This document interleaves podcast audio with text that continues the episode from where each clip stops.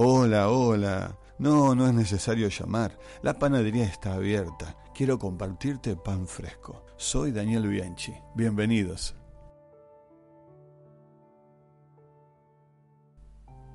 Hola compañeros del camino, qué bueno es estar juntos para seguir reflexionando en Filipenses. En el episodio anterior te di la propuesta que la clave para comprender esta carta tierna, íntima del apóstol Pablo es la palabra comunión. Y vamos a seguir pensando en Filipenses 1.5. Esa comunión, dice Pablo, está en el Evangelio. Y mucho tiene para decirnos esta carta sobre el Evangelio. Miremos en el versículo 7, donde habla de la confirmación del Evangelio. Y luego en el versículo 12, el progreso del Evangelio. Luego versículo 14, hablar la palabra relacionado con el Evangelio. El versículo 16, anunciar a Cristo, lo que es el Evangelio.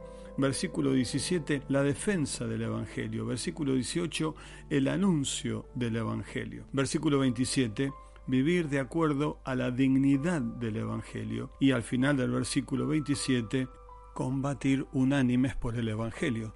Pasemos al capítulo 2, versículo 22, hablando acerca de Timoteo, su discípulo y colaborador, que lo sirvió en el Evangelio como hijo a padre.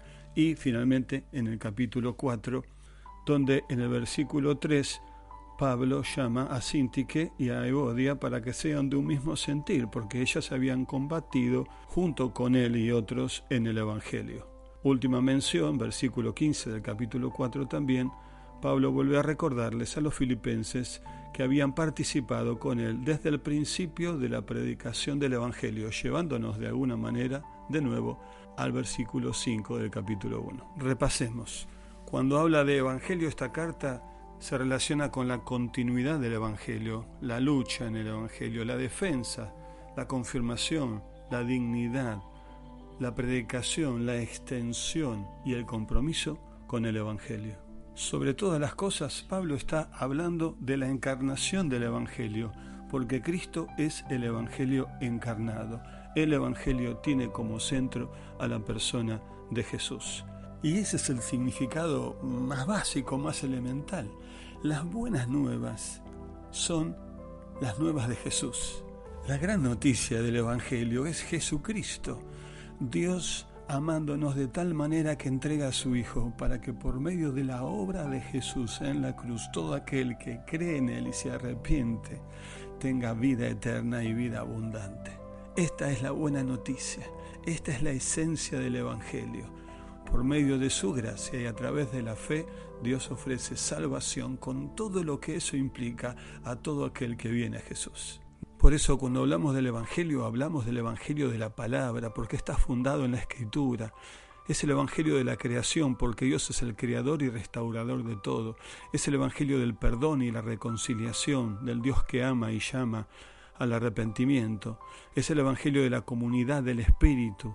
Es el Evangelio del reino de Dios donde vengo a someterme a la voluntad de Jesucristo como Señor. Es el Evangelio de la verdad y la justicia.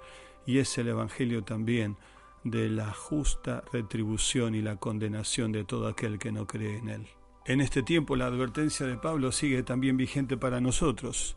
Hay que cuidar de no quitarle al Evangelio, tampoco agregarle, y mucho menos mezclarlo. Entonces, ¿cuál será nuestra respuesta al Evangelio? Tenemos que encarnarlo, conocerlo, demostrarlo, enseñarlo, proclamarlo y extenderlo a todo el mundo. Entonces, tenemos comunión en el Evangelio. Gracias por visitarme hoy. Te espero nuevamente en esta panadería.